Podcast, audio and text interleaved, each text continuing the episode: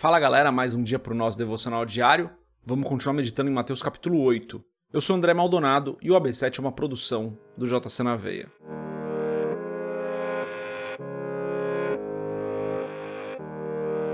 Mateus capítulo 8, dos versos 18 a 22, está escrito assim: Quando Jesus viu a multidão ao seu redor, deu ordens para que atravessassem para o outro lado do mar. Então, um mestre da lei aproximou-se e disse: Mestre, eu te seguirei por onde quer que fores. Jesus respondeu: As raposas têm suas tocas, e as aves do céu têm seus ninhos, mas o filho do homem não tem onde repousar a cabeça. Outro discípulo lhe disse: Senhor, deixa-me ir primeiro sepultar meu pai. Mas Jesus lhe disse: Siga-me e deixe que os mortos sepultem os seus próprios mortos. Até aqui, até o verso 22, vamos fechar os nossos olhos, curvar nossa cabeça e fazer uma oração. Pai, tu és santo e bom, tu és perfeito, maravilhoso, fiel, longânimo, tu és o bom pastor, tu és nosso Deus maravilhoso, não há outro como o Senhor, tu és santo. Eu te agradeço, Senhor, por mais esse dia, te agradeço pela tua graça e pelo teu amor. Te agradeço, Senhor, porque o Senhor nos protege, nos livra do mal, está constantemente conosco. Te agradeço, Pai, pela nossa igreja local, pela nossa família. Te agradeço pelas bênçãos sem medida que o Senhor tem derramado nas nossas vidas. Eu peço perdoa os nossos pecados, Senhor, porque às vezes nós falhamos. Perdoa-nos pelas vezes onde não fazemos a tua vontade, ou onde fazemos aquilo que não é da sua vontade. Perdoa-nos, Pai. Perdoa-nos da mesma maneira que nós temos perdoado aquelas pessoas que nos fazem mal, Senhor. E eu peço em nome de Jesus que o Senhor nos abençoe hoje, nos livre de todo mal, não nos deixe cair em tentação, que a tua poderosa provisão esteja sobre as nossas vidas, que a tua poderosa mão esteja sobre as nossas vidas, nos protegendo e nos guiando. Precisamos que o Senhor nos guie, precisamos que o Senhor nos direcione porque sem o Senhor, sem a Sua presença, nós não somos nada. Precisamos que o Senhor esteja conosco, porque sem o Senhor nós nada somos. Abençoa nós e aos nossos familiares, Pai. Abençoa aqueles que estão passando por uma questão de saúde, traz cura, traz alívio.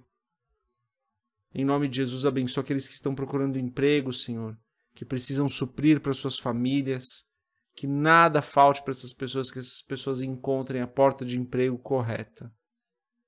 E principalmente, Pai, aqueles que ainda não te conhecem, abençoa-os, que o teu Espírito Santo tenha um encontro poderoso com eles. É o que eu oro em nome de Jesus. Amém.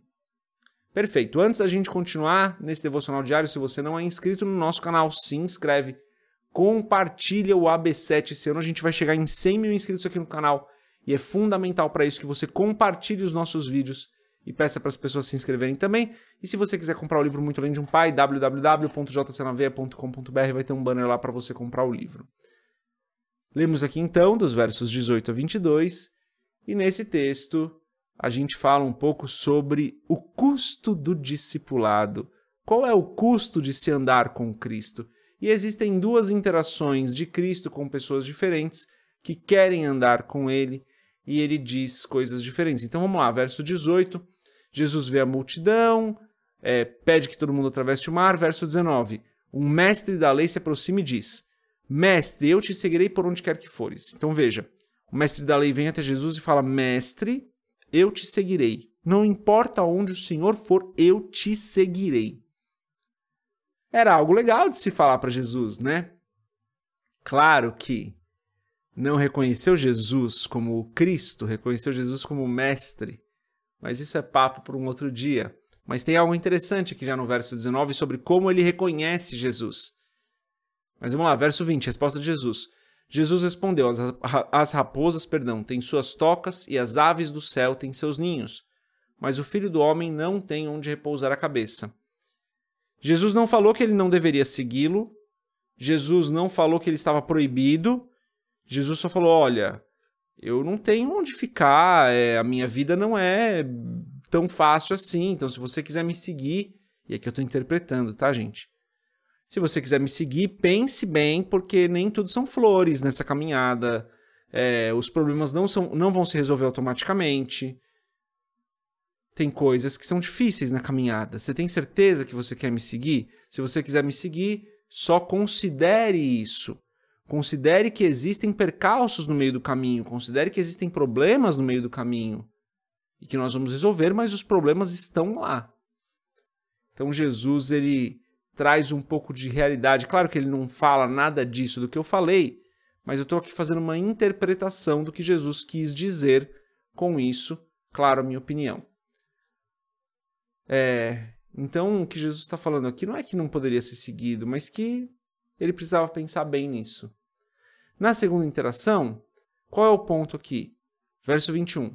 Outro discípulo lhe disse, ou seja, uma pessoa que já caminhava ali com ele: Senhor, deixa-me ir primeiro sepultar meu pai. Ou seja, deixa-me ir primeiro resolver algumas coisas. Sei que esse texto é meio complicado, né? Algumas pessoas interpretam que o pai dele já havia falecido e ele só precisava sepultar. Outras pessoas vão interpretar de acordo com algumas tradições, de que é, aquele luto demorava um tempo. Outras pessoas ainda interpretam que o pai dessa pessoa ainda estava vivo e, e essa pessoa ia esperar o pai morrer para então cumprir suas obrigações com a família. É um texto muito complicado de entender, mas vamos então para a resposta de Jesus, que eu acho que está um pouco mais simples. Jesus diz: Siga-me e deixe que os mortos sepultem os seus próprios mortos. Jesus não estava sendo rude aqui com ele. Jesus estava dando uma resposta para aquilo que ele havia dito. E o que Jesus estava querendo dizer, no final das contas, era: olha, algumas coisas vão precisar ficar para trás, você precisa se desapegar de algumas coisas para andar comigo. Andar comigo não é conseguir levar tudo que você trouxe. Você precisa deixar algumas coisas. Jesus não estava falando para esse cara abandonar o pai dele, é nada disso, tá, gente? A gente tem que tomar cuidado para não criar interpretações absurdas aqui em cima desse texto. E no contexto, o que Jesus estava falando é: se você quer me seguir, saiba que os problemas estarão lá. Se você quer me seguir, saiba que algumas coisas você vai ter que deixar para trás. Ele já tinha falado disso, da porta estreita, né? da porta larga da porta estreita. Então, o que Jesus está dizendo aqui é: considere a realidade do que é ser meu discípulo. Considere que ser meu discípulo não faz com que as coisas todas da sua vida se resolvam, não faz com que você tenha felicidade instantânea, não faz com que você consiga fazer tudo aquilo que você quer. Ser meu discípulo significa abrir mão de algumas coisas. Ser meu discípulo significa passar por algumas dificuldades em meu nome. Jesus estava tentando mostrar isso pra gente, né? E esse, é, isso é algo que eu acho que a gente precisa considerar, sabe, pessoal? Às vezes a gente chega para caminhar com Cristo achando que tudo vai ser perfeito, que a gente só vai ter vitória, que a gente não vai ter que abrir mão de nada. E não é isso. Caminhar com Cristo é abrir mão das suas vontades para viver a vontade dele. Caminhar com Cristo é passar por problemas, passar pela prova dando glória a Deus, como dizia irmão Lázaro. Passar por problemas, sabendo que a solução está nele e não no nosso braço. Caminhar com Cristo é se submeter todos os dias à palavra e não viver para fazer a sua própria vontade. Caminhar com Cristo é tudo. É o que tem de mais maravilhoso nessa vida, é a única decisão que faz sentido para nós. Mas essa decisão tem um custo. E o custo é a gente se desfazer das vontades da nossa carne.